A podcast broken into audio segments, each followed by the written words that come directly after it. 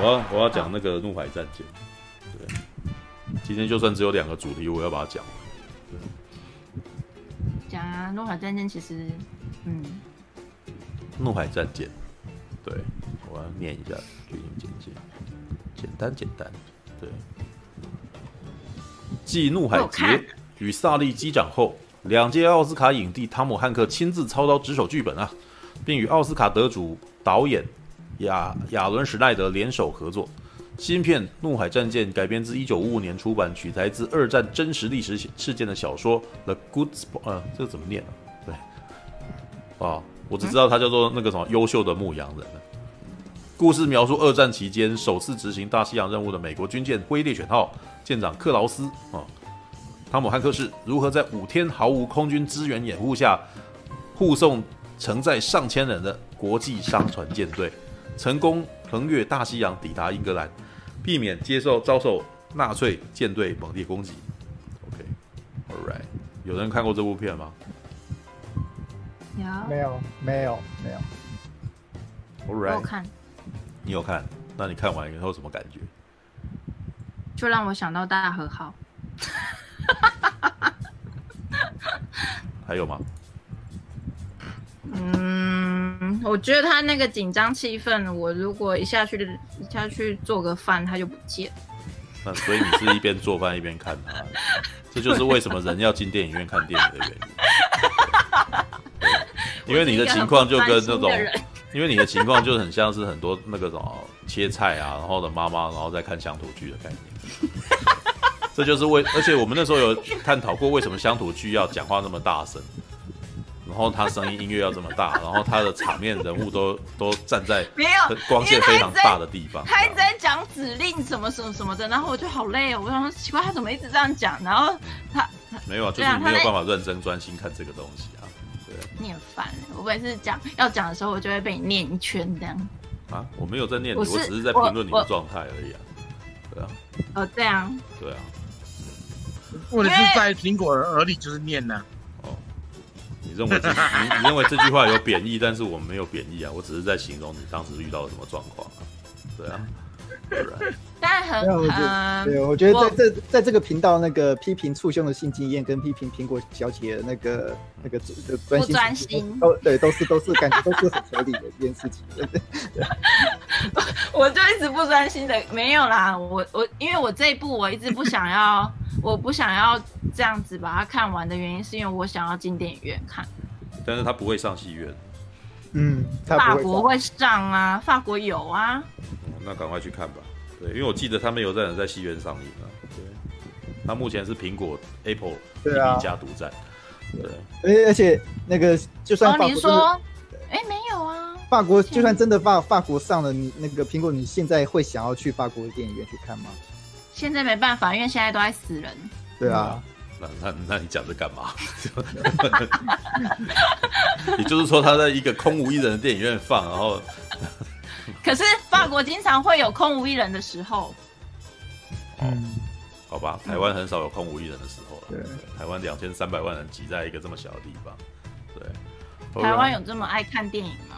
哦，台湾人很爱看电影哦。你从这。你从那个什么《失速列车二》感染半岛，既然要破两亿，那为什么你还说没有没有没有人看？那你还说没有？没有台湾人喜欢看电影，但是台湾人喜欢看简单的片。对，就是台湾人进去看电影是要娱乐的，所以之前那个时候，我之前不是说，那我问你看《怒海战舰》，你有娱乐到？超娱乐的，干什么超爽的，好不好？这是这真的是一部超强的电影，你知道吗？但是我会这样讲，是因为我是一个军武迷。你不能这样讲，我其实也不军武迷啦。我其实我真的不是那种我看到每一支枪支，然后我会如数家珍的人啊。对，但是我喜欢看战斗啊。对啊，嗯，好吧，好吧。所以你看完你你看的感觉，因为一九因为一九一七跟那什么啊？怎样？哦，一九一七跟敦刻尔克，那是我都在电影院看的，所以我我会我很喜欢这两部，因为它没什么。就是没有什么特效，然后，然后，而且又是，我告诉你，因为我分辨出来什么是特效，所以我就会被打断。哦，嗯.那刚刚那零零八三都没有真的啊？不一样啦，那不一样，不一样，那那也都那有都假的，那都是用画的啊。动画难道不是用画的吗？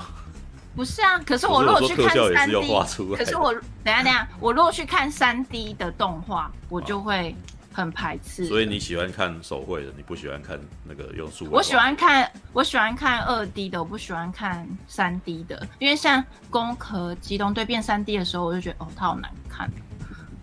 我就是就是那个 Netflix 有播的时候，嗯、我就点进去的时候，我就说哦，其实我也是啦，我也没有那么喜欢他那个。我我就我就。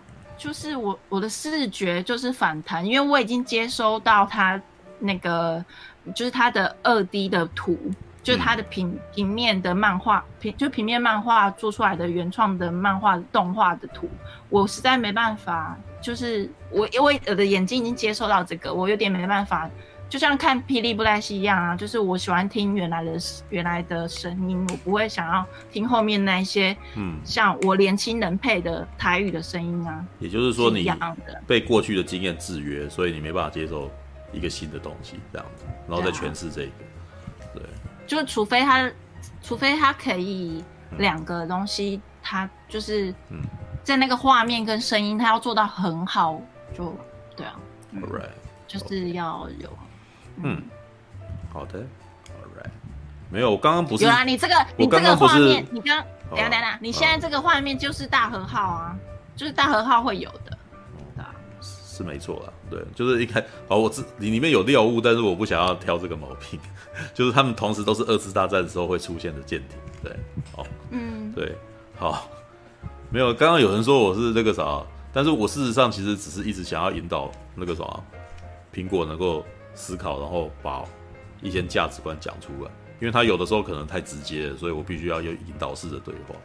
对，All right，引导什么？引导？那你这样子应该会蛮会爱爱的才对啊。就是没有，我刚刚就是我刚刚只要导演，我刚刚只是为了要导演你论述出某种东西，可是你不习惯这样讲，所以我才会问说，那你为什么不喜欢那个？然后你不你就是所谓二 D 跟三 D 啊，或者是真的假的这个东西啊？你自己也不喜欢，还敢说？没有，但是我会论述啊。但是你的时候，你你有时候可能太用太简略的话语，所以我想我必须要再多问一下，然后让你我有说啊，我有说啊。对，所以你后来开始说了嘛？对，我必须要引导你，要不然你就会想要把这个这一段对话结束掉啊。就是在练习对话跟辩证啊，你想 哪？没有啊，哎呦这么会辩证，我真的很期待你赶快破处。为什么？你你奇怪我在做爱的时候跟人家辩证这件事？引导爱爱，对。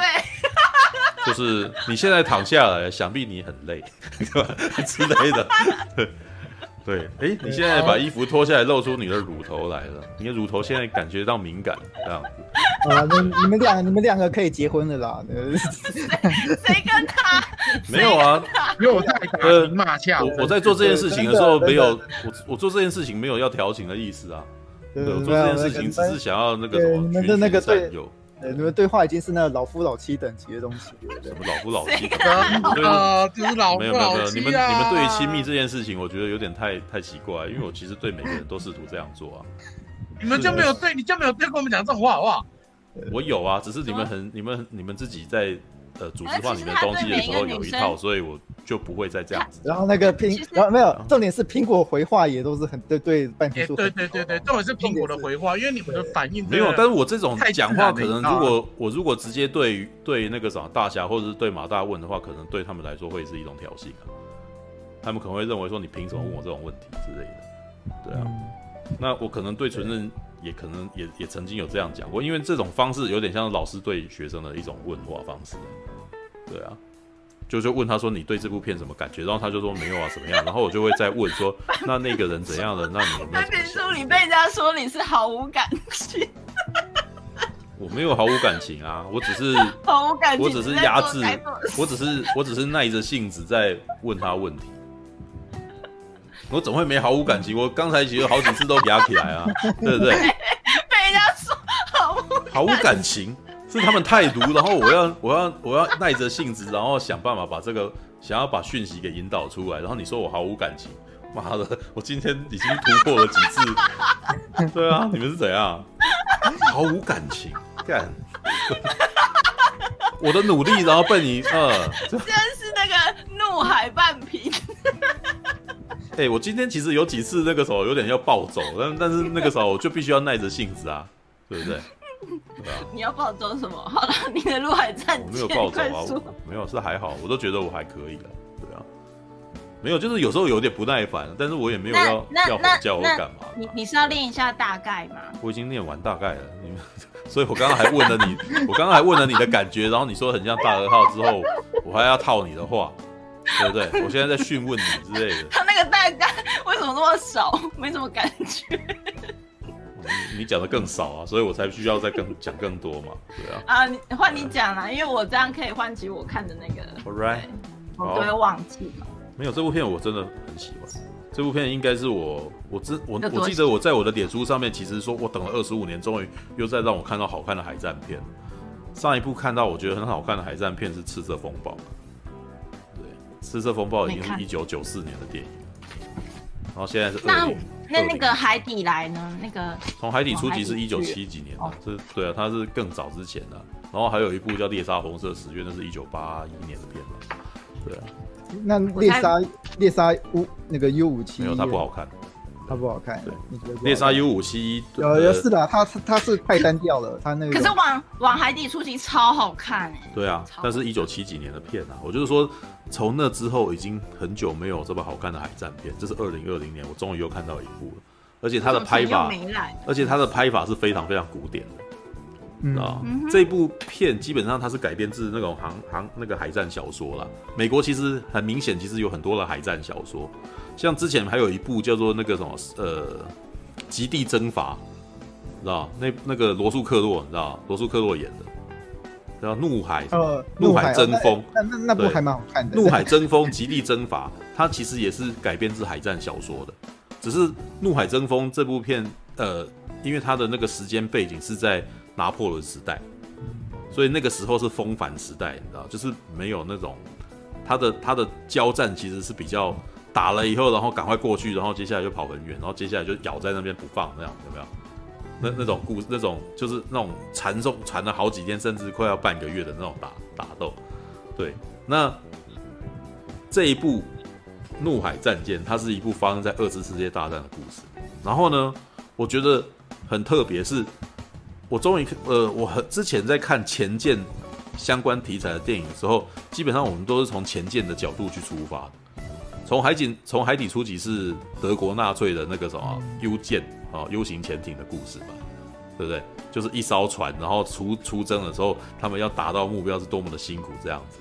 然后人家要打的时候，那那群在铁棺材里面的人的恐惧感，哦，那猎杀红色十月则是娱乐的一点，它就是。一艘那种那个什么，假设是一艘超先进的潜舰，然后他们要叛逃，然后他们在海底因为不能发讯的时候，怎么样，呃，让外面的人知道说他想要叛逃的故事。然后汤姆克兰西其实很会写这种政治局势跟世界局势角力，然后再加前线战斗在里头，然后又遇到约翰麦提南这么屌的导演，既然把这种故事有办法有效的改编，因为这种东西太大堆头了，事实上我都很讶异他有办法把它改编成一部两个小时的片。因为他本来小说超厚一本，感觉起来那个什么四五个钟头讲不完，你知道吧？嗯、对，那我现在还觉得还是觉得《猎杀红色十月》真的是太厉害的片，因为后面的电影都知道说他们没有办法把它好好的讲完，只是就是后面的像《迫切的危机》啊、《爱国者游戏》啊、《恐惧的总和》啊，他们都只能够点到为止而已，然后那个张力都还没有办法做到很多。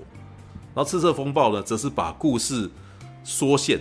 其实《赤色风暴》已经是那种那个啥，猎杀红色十月的小型版，你知道吗？嗯，赤色风暴，它它故事的架构其实只在两个人身上啊，对，他并不是在讲格局，格局变得非常非常的小，你知道吗？那猎杀红色十月格局超大，然后里面又有内部的斗争，然后有外面的质疑，然后赤色风暴基本上只有内部的斗争而已，他就是把那个东西卡在内部斗争里面，一场舰内的叛变风暴这样子，那。呃，这些片到了后面，其实我不知道为什么是市场的关系还是什么，就是就是比较少做了。然后直到汤姆汉克他自己亲自出来做，才有又有这样子的片。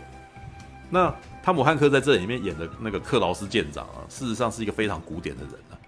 我那天看完了以后，我的那个评价说，这个舰长啊，就跟诺曼底大空降里面的温特斯连副营呃跟温特斯连长是很像的一个人，就是那个时候的美国军人的那种典范，你知道，美国军人的那种优秀的美国军人应该要拥有的样貌，你知道吗？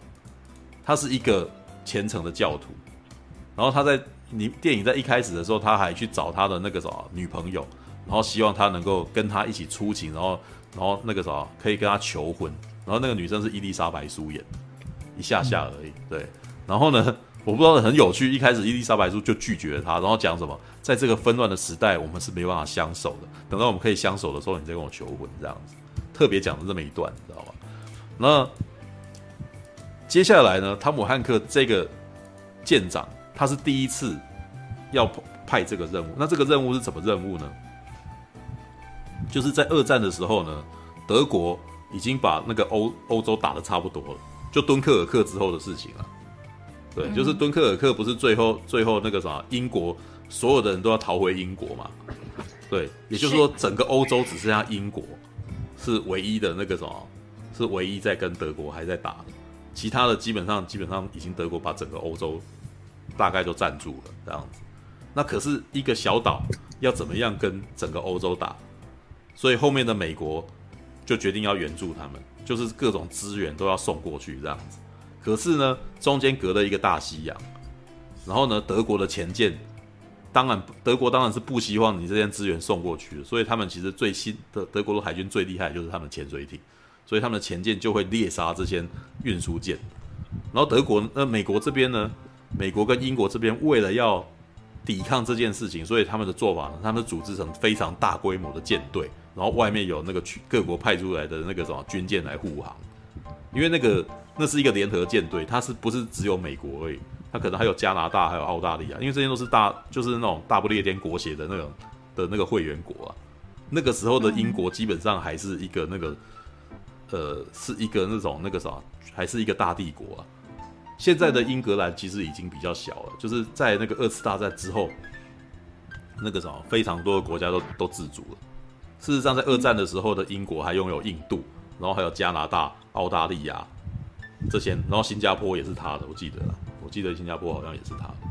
对，那这个时候的英国还算是大的，只是说他们的英国的本地那个国家那个什么受到了被攻击，所以那个什么其他的地方的那个就开始组织那个资源，然后要送过去。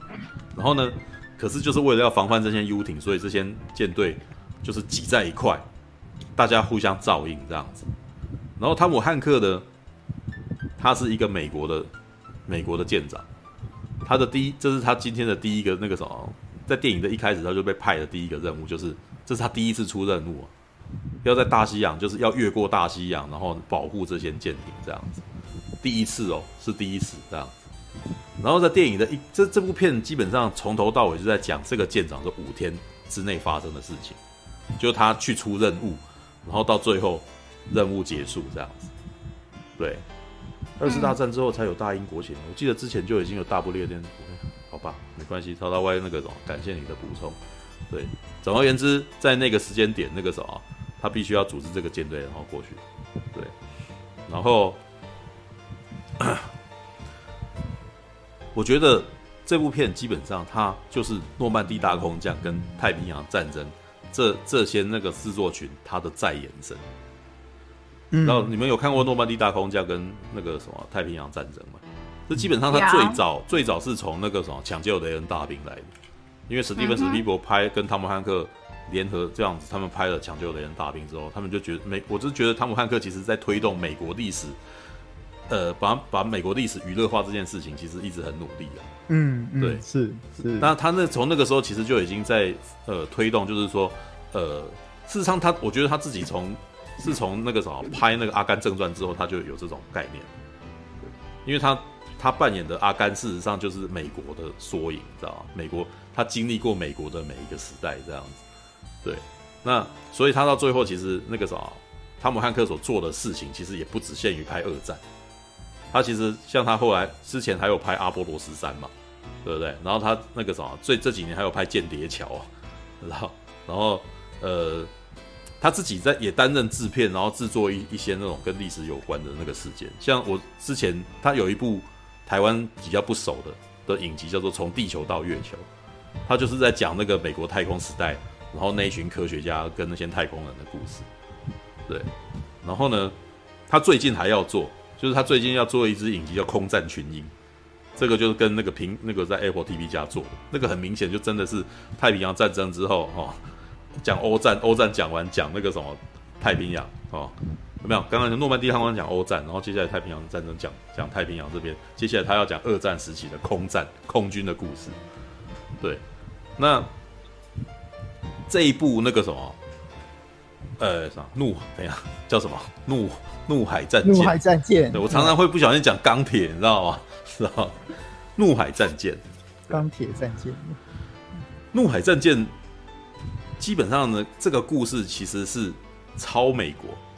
因为这个男主角他是一个非常虔诚的信徒，然后所以这里面的很多故事都很明显跟圣经当中的那个比喻有关系，你知道吗？这艘船呢叫做灰猎犬号，知道？然后呢？啊？怎样？没事，那我没看哦。嗯，它的原名叫做 Greyhound。看次啊。它的它的那个什么英文原名原名叫做 Greyhound，就是应该是这样发音的。对，但是它是翻成灰猎犬号，对，然后这个比喻其实真的很有趣，因为他的对手，他的对手是那个啥的那个前舰是狮子哎，不是前舰一升起来呢，感觉起来就像狼群一样，你知道吗？因为他会他每次那个船出来，舰艇出来的时候，都会那个什么，都会出现那种很尖锐的声音，你知道吗？知道吗？他会他会发出那种很尖锐的那种配配乐。然后其实我在看的时候，我就知道说这个东西其实是一个比喻，灰猎犬号，然后呢保护它的羊群免于被狼攻击，知道吧？那些前舰基本上就像狼群一样，知道？然后呢，然后接下来在打的时候呢，就是他们在进场的时候，前面本来还有飞机在护航，然后故事当中其实进入到最关键的时代，就是中间有一个暗区啊，就是飞机的那个什么航程已经没有燃油，已经没办法，所以他们必须要返航。然后接下来他们就只能够靠他们自己，就是在海面上面，然后那个什么，自己想办法往英国那边前进。然后等到英国那边也有办法那个什么，看那个用那个什么空优的，用空优来支援。中间呢，大概有五天的时间，对。然后呢，这五天的时间还必须保持无线电静默，你知道吗？等于是他们已经进入了那个暗区里面，你知道吗？那个时候我在看的时候说，哇靠，这是这是超圣经的。因为这就是基本上就是那种圣经里面的所谓，我们行过死荫的幽谷，你知道吗？我们死经我们行过死经的幽幽谷，然后必不致缺乏。就是里面每次那个啥，我们以前我以前在念书的时候，我们念圣经的时候都会念，都会有这样子的经文。然后那个画面其实真的很有那种很有宗教感，你知道吗？就是这个人这个舰长，他其实非常具有他的那个宗教使命，他其实是。呃，他甚至在那个什么电影的一开始，两个士兵在互相打架，他都用经文，然后要要他们两个人互相那个啥，变成就就是他用经文去提点他们，然后这两个人还没听懂，你知道吗？没有听懂，完全完全没听懂他在干嘛，你知道吗？只是后来事件就发生了，所以这个东西就 pass 过去了。对啊，然后呢，电影的一开始我觉得很有趣，因为那个啥，这就是那个苹果他遇到的障碍，你知道吗？事实上这，这它是这个障碍是故意，这个障碍是故意造成的。他在前面的一第一场战斗，就是他遇到了那个前舰，然后所有人开始全副武装，然后开始去侦测，然后然后开始投深水炸弹什么之类的。这这场战争啊，完全展现二次大战的时候有多难打仗，你知道吗？就是海军啊的那个什么，每一个每一个不呃。基本上海军的训练方法就是把每一个士兵都当成一个零件来操，就是你只能够做某件事情而已。然后呢，当时可能舰长传一些，就是下一些指令，然后因为整个人太多，所以必须要靠传令兵去复诵。然后每一每一个环节，他都这第一场战争都一直巨细靡遗的把它爆出来，你知道吗？所以对于刚开始看电影的观众来讲，哇，干，那讯息量有够大的。而且很多全部都是术语，你根本就搞不清楚他到底在干嘛，你知道吗？就是哎，往往往旁边一码，然后这边怎样子，什么什么东西，然后这边当然停机，然后干嘛干嘛，什么东西的，然后然后你再看，哇哇哇哇，好难，好难打仗，好困难，你知道吗？然后呢，但是这一段其实也让你知道说打仗有多么麻烦，因为他们这些士兵啊，然后跟着那些传令啊，在跟那跟那跟那些军官下指令，全部都只是为了让一艘船可以灵活的让左右转，然后然后那个什么射那个什么射飞弹，呃不射深水炸弹出去，然后再躲避，然后再去听那个声呐，哦听声呐，然后再那个什么感觉，哦感觉不到啊、第一场战争就让你就是刻意的让你感觉到说哦，这个东西很复杂。他们很专业，然后那个画面其实有点故意的啦，很专业。然后那个什么，这场，然后外面，当当即使他们这么专业的，然后他们这么努力的，他们还不一定能够抓得到对方在哪里。因为那个啥，这就是海面舰艇，然后在想办法要找前舰的时候有多的的麻烦之处。因为其实前舰，因为在之前看那个从海底出击的时候，你是从前舰的角度去看的，前舰。那个啥都都很怕被抓到，有没有？但是呢，从海面舰艇的观点去看，超痛苦，因为他们真的很难去抓到他。然后每个人就在那边等啊，然后怕那个怕我到底是是不是有没有，是不是有有抓到他？然后他是不是溜走了这样子？那溜走了以后，他要是溜走了，接下来我们麻烦就大了，因为他们主要的目标是去攻击那些商船，那些那些那些运输舰。对，然后呢？第一场战争呢，汤姆汉克还全副武装，带上钢盔，他还有这个余裕，你知道吧？对，而且我记得他一开始上来的时候，他其实他在里面其实有做非常多重复的事情，这是这个剧本厉害的地方，因为他借由去吩咐同样的士兵做不一样的事情，让你开始知道说这件事情，你开始慢慢熟悉他为什么要做这件事情，因为在后面的几场战争，你就比较不会对这些。他其实也有把讯息量减低啊，你知道吗？他就是让你慢慢熟了，然后把后面的那个什么战术的描绘就变得比较简单。你开始觉得你自己好像学到某种东西，开始搞清楚他到底是怎么打的，你知道吗？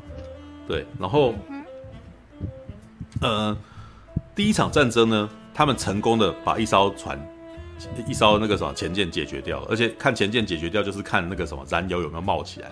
你那个海的颜色开始有没有看有没有那个油冒起来这样子？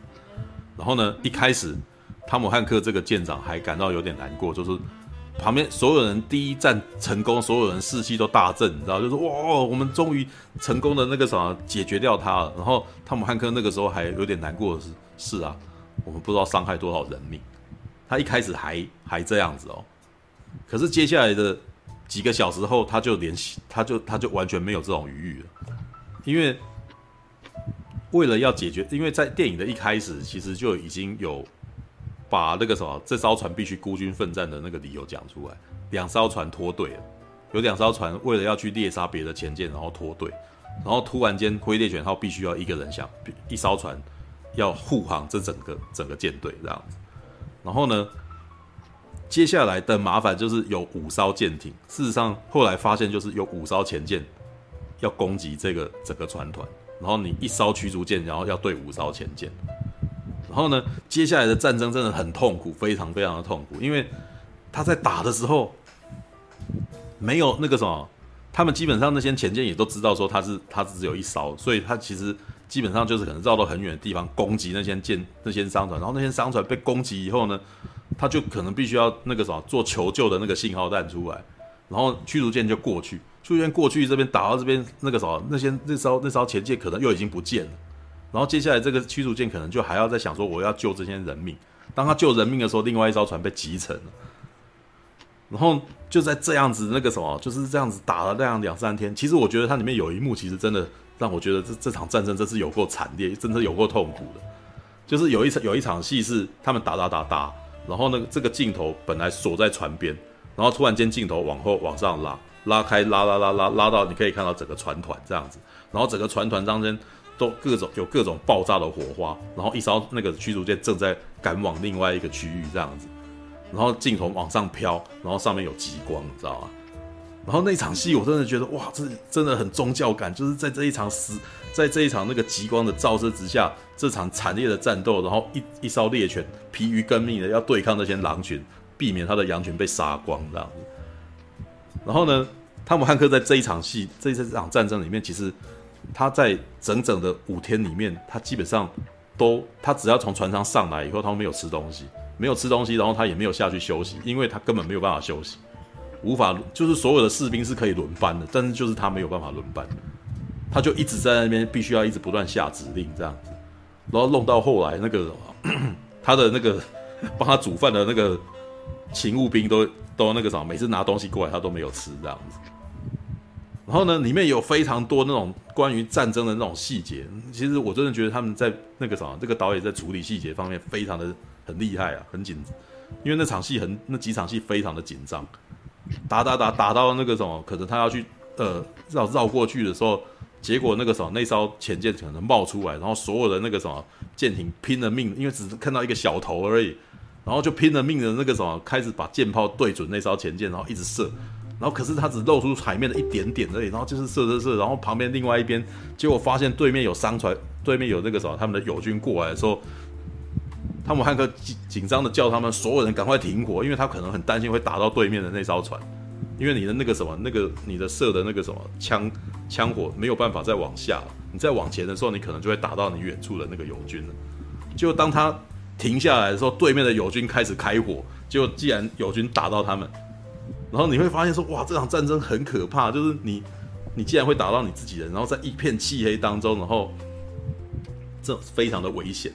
然后或者是有时候那种船在打的时候，打打打的时候开过来的时候，竟然发现你的商船跟你交错，然后差点就要打，差点就要撞船，就是里面有非常多那种很很恐怖的那种状况，你知道吗？在海上打仗有很多麻烦事情啊。尤其在一个舰队里面这么多船里面，然后你还要穿梭在这里面，然后你的船又不是说动就那个什么说改变就那个操作改变，然后立刻就可以改变，你有非常多的惯性，你知道？总之你呃在电影当中其实有非常多非常多，他设计的非常多非常多的那种状况，然后还有对方射鱼雷过来，对方射鱼雷过来真的是非常紧张的，因为鱼雷的速度不是像就是鱼雷跟飞弹啊。空战有飞弹啊，海战有鱼雷的，然后这个的特性就是它发射出来，你可以看到它的轨迹，你知道，它不是像那种那个子弹打出来，然后你被中，然后你马上就死掉，没有。最可怕的就是子弹有轨迹啊，对，但是子弹你看不太到啊，你肉眼看不到，很难去追到这个东西嘛。鱼雷跟飞弹的特色就是它的速度慢到你可以看到它要打过来，然后可是你在闪避它的过程当中，你有可能闪不掉。然后这在这一段过程当中是非常是最紧张的，因为你眼睁睁的看着自己要被打到了。然后呢，那个什么，那个你可以，这就是海战海战精彩的地方，因为你那个鱼雷在射过来，你可以看到它后面的那个轨迹，你知道？然后那个 舰长可能要求说你要用满舵打的时候，然后你在看的时候，大家都是紧张，就是看说这艘船到底有没有办法躲得过，你知道吗？然后那个什么。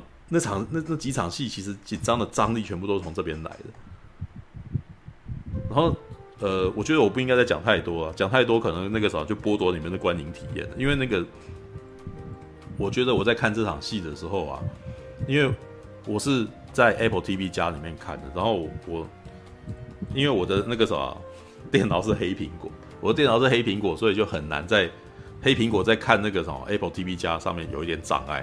所以我只能够在我的那个什么笔电上面看，我的笔电就是那个什么，就是货真价实的真 Mac，然后就就没有问题就可以看这样子。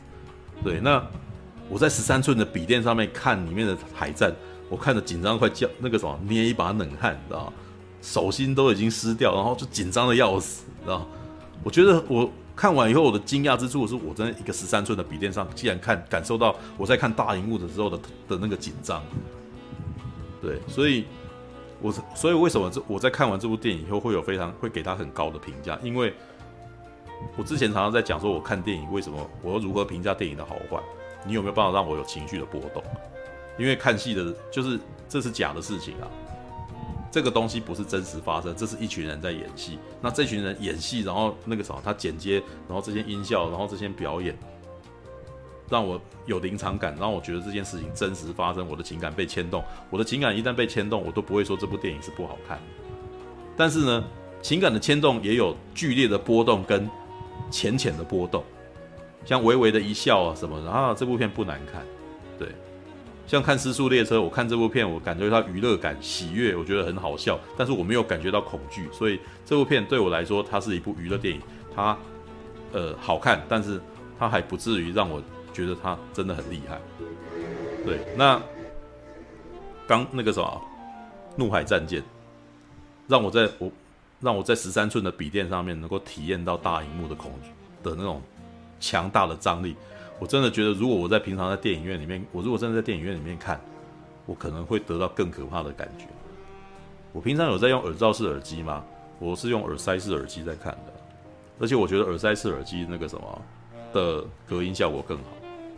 对，没上这这部片没上院线真的是非常可惜的事情，因为我其实觉得在我心目中，它可以跟《猎杀红色十月》，可以跟《赤色风暴》，可以跟《从海底出击》是并列的。因为它的张力很强大，对。不过话说回来，这三部片我刚刚讲的这三部前鉴片，我也都没有在大荧幕看过，我也全部都是在电视上做或租 V 租 DVD 回来看。因为我没当我要看这件东西的时候，它都已经下院线。对，反而是我唯一有去电影院看的一部前战电影，就叫做《猎杀 U 五七一》。我既然没有什么感觉，嗯，所以我其实才会说，我觉得《猎杀 U 五七一》真的。不能够被列名在我觉得好看的海战电影当中。对，《猎杀 U 五七》就是前天被那个深水鱼雷那个打的故事，就这样而已。是，但没有，因为这，但是这个故事其实前从海底出击也有，但是呢，在传达这种压迫跟恐惧的时候，我觉得《猎杀 U57》不知道为什么没有做到很好。嗯，就是我真的没有那么的感觉到很紧张。就明，可是也有可能跟我那时候看的时候我的年纪有关系。我那时候可能那时候看惯了那种像绝地任务的东西，那猎杀 U 五七一就比较单纯一点，然后我就可能觉得就哎、欸、还好而已。对，那可是因为我后来在看，哎、欸，话也不能这样讲，因为我在那个时候也已经看了《赤色风暴》，我觉得《赤色风暴》很好看啊。在高中的时候看《赤色风暴》，觉得《赤色风暴》好看哎、欸。对啊，嗯，赤色风暴跟猎杀 U57，我觉得都是比较小格局的故事。但是赤色风暴它有一个特点是那个托尼·斯考特，嗯嗯，像跟我刚才我看到有那个网有网友在讨论说，那个所谓的室内谍舰体系是不是比较好拍的？事实上正好比较麻烦的，因为那种室内戏，如果你只拍室内戏，那是那是给不会处理的人处理，那那会很无聊。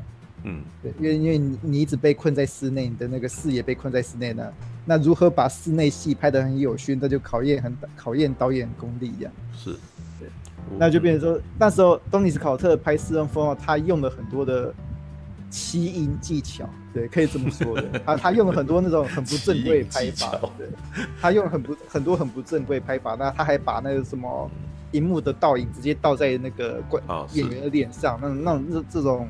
其实完全跟真实没有关系的那种手法的，他是用这种东西来创造他的那种。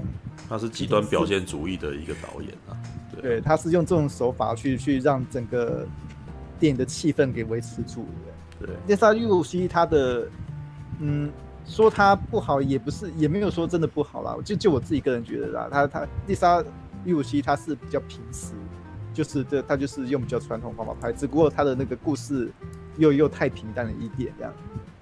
那个导演他的这个问题，后来在那个什么《魔鬼终结者三》里面就是更明显。嗯，就会觉得他好像都做了，但是就觉得好像没有到，没有烧到痒处。嗯，知道吗？我我我跟你讲，虽然不是不是同一个导演，但是呢，呃，不可能的任务三也给我这种感觉。嗯，就是你什么都做了，但是我就觉得你没有，你没有。没有挑到我的那个什么锚点，你知道吗？嗯、这很这这种东西很很很微妙，就是有些人可能不会有这种感觉，像陈佑看第三集看《不可能任务三》就觉得很不错啊，嗯、对。可是我看就觉得，我觉得他少了什么，嗯、我就觉得他少了些什么东西在里头。我自己个人也那个觉得第三集还不错的。你说不可？你说那个不可能的任务三吗？第三，对。我其实觉得不可能任务一跟三比起来，你就可以知道一其实很为什么我不喜欢三，就是他那个悬疑跟压迫感是完全没有做出来的。我没有，我没有真的紧张到，你知道吗？他没有，他没有坚持到最后一刻，他也没有吊我，你知道吗？对，我觉得 U 五七一也是这种感觉。嗯，就是那那个啥，《魔鬼终结者三》跟《魔鬼终结者二》的差异就在这里。《魔鬼终结者二》的那个啥大车压迫小车，你会感觉到压迫感，你会觉得很紧张。但是你看《魔鬼终结者三》，就是几个大东西在那边撞来撞去而已，可是就是没有这种感觉，知道吗？U 五七一也是同样的感觉啊，就是它跟那个什么从海底出击的压迫感比起来，真的差很多。我不知道为什么，嗯，知道吗？要聊聊严尼幽默瑞克奈吗？或是格兰金源？我觉得下个礼拜再讲好了，时间太晚，两点五十分，然后其他人都已经那个什么眼神死的状态了，知道吗？我已经算我今天算精神好了，我今天到三点的时候我眼睛还张开着，知道吗？上次跟这个什么马大在那边聊的时候，两个人眼睛都已经闭半闭了？真的，对啊，All right。总而言之，今天是今天只有两大主题，今天就是零零八三跟那个什么，跟怒海战舰，对，还有什么？哦，还有前面的那个感觉，而很很很多很多主题啊，今天聊了很多主题了，我们每一集都聊超多主题的，好累，好吧，杂谈嘛，我们是杂谈类型的节目，好了，对，如果下个礼拜那个什么九把刀有有空的话，那就下个礼拜再来聊吧。嗯，你知道我原本，嗯。嗯。我有没有想聊一下军中那个战争中的鬼故事？因为它差不多要结束了，我就可以爆雷聊。然后爆雷其实很有趣，你知道吗？嗯，它的爆雷很有趣，我其实想聊的。对啊，原本啊，原本原本对啊，没有。那今天哦，没关系，有空再聊。今天光是今天光是争论桂正和 跟赤木晴子就已经 桂正和 用掉跟北条司的差别。对，All right，好吧，时间差不多，两点五十一分，三点，对。好，来那个什么，我们下个礼拜再见。晚安啦，晚安啦，晚安，晚安，拜拜，拜拜，晚安。感谢您的收看，喜欢的话欢迎订阅频道哦。